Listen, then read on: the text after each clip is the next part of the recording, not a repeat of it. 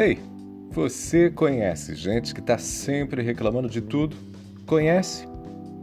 Peraí, vou reformular a pergunta. Você conhece gente que nunca reclama?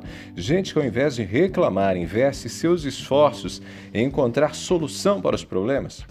E aí, o que você me diz?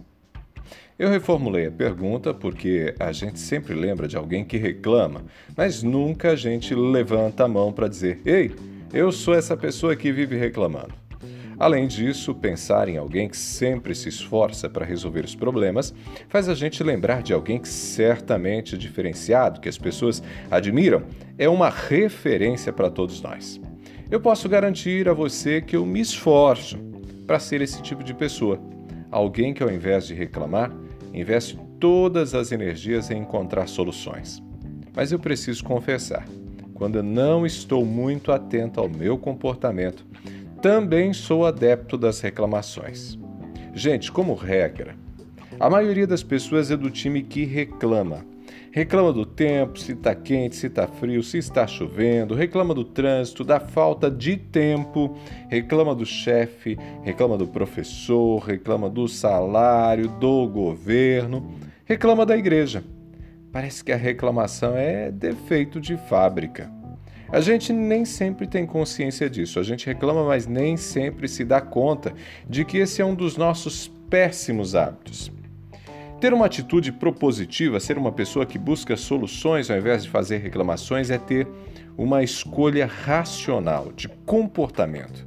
Por isso eu disse: eu me esforço para ser alguém que, ao invés de reclamar, investe as energias na busca de soluções. No meu trabalho, frequentemente sou bem sucedido nisso. Enquanto alguns colegas às vezes contagiam o ambiente com negatividade, reclamando do sistema de informática que não funciona, do data show que geralmente está com defeito, da câmera de vídeo que deu problema justamente na, na hora que não podia dar, eu procuro ser a pessoa que encontra formas de, de lidar com as limitações existentes e fazer o melhor com o que eu tenho em mãos.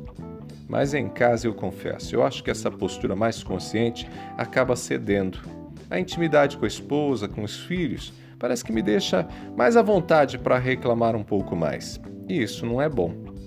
Em caso fora dela, gente, precisamos agir com a consciência de que a reclamação não muda as coisas.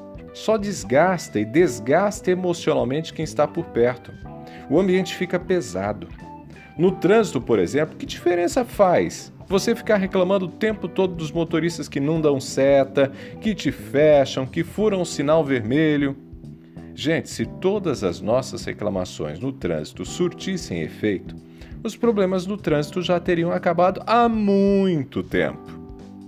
Entretanto, eu posso garantir: faz diferença você não sair para o trânsito atrasado, dirigir com calma, não esquecer de sinalizar corretamente Faz diferença ser gentil permitindo que alguém mude de via ou entre antes de você numa rotatória.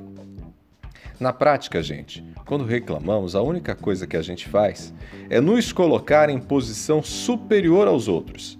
Passamos a impressão de que se estivéssemos no controle, os problemas não existiriam, porque sabemos mais do que todo mundo. Porque com a gente é diferente.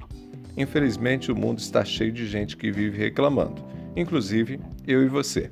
O chefe reclama do funcionário, o funcionário reclama do chefe, a esposa reclama do marido, o marido reclama da esposa, o professor reclama do aluno, o aluno reclama do professor e sabe o que acontece? Nada. O que motiva a reclamação continua lá. Nada muda, não. Por isso, meu desafio para você hoje é: seja a pessoa que, ao invés de reclamar, investe suas energias, seus esforços em encontrar soluções para os problemas. Esse é um desafio que eu faço para mim também, todos os dias. Se for necessário, claro, confrontar alguém, chamar a atenção de uma pessoa que está falhando, faça isso, mas não fique reclamando. Seja propositivo, tenha a atitude dos vencedores. Gente vitoriosa pode até ter sorte, mas gente vitoriosa é gente que não gasta energia à toa.